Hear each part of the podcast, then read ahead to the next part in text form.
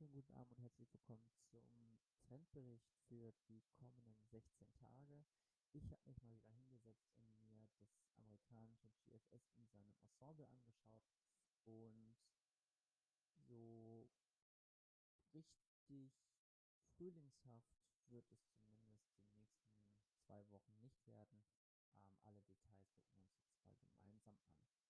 Der Frühling lässt weiter auf sich warten. Und zwar zeigen manche Apps mittlerweile sonnige 15 Grad für Ende der nächsten Woche an. Aber nach Betrachtung der Ensembles werden wir auf ein anderes Ergebnis kommen.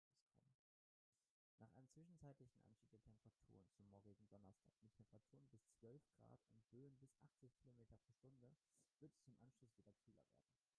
Das weiterhin mit Wind, Samstag erneut Sturm und Regen. Auch in der nächsten Woche bleibt es erstmal kühl und phasenweise regnerisch. Frost wird, da, wird aber wohl erstmal keiner zu erwarten sein. Auffällig ist hierbei, dass die Temperaturen bei manchen Modellen auch deutlich wieder nach oben gehen.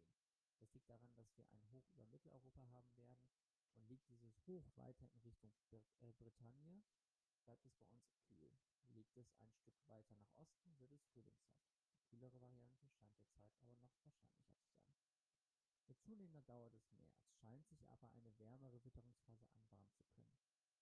Ist nach dem Mittel der Modellberechnung ein Hoch nördlich von uns, was nicht für mildere Temperaturen stehen würde, aber der zunehmend höher stehende Sonnenstand könnte auch eine ungünstige Großwetterlage für zunehmend tagsüber mildere Temperaturen reichen.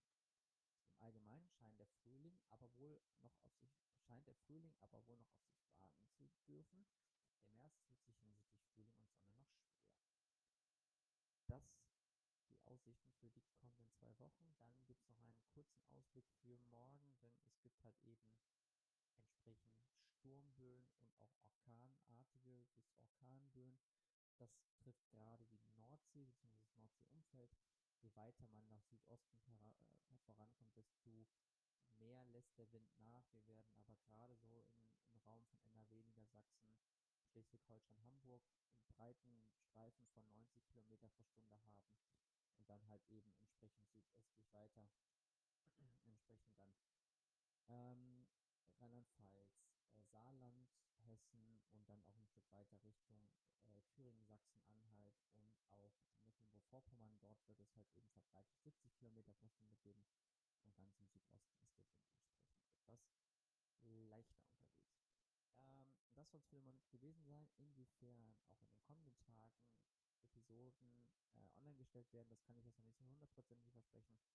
Ähm, werde mich da aber entsprechend bemühen, dass ihr voll auf eure Dosis Wetter in den nächsten Tagen kommt. In diesem Sinne wünsche ich euch noch eine gute Nacht und wir hören uns dann, ich denke mal spätestens Freitag, eventuell aber dann auf jeden Fall Samstag wieder. Bis dann, ciao, ciao.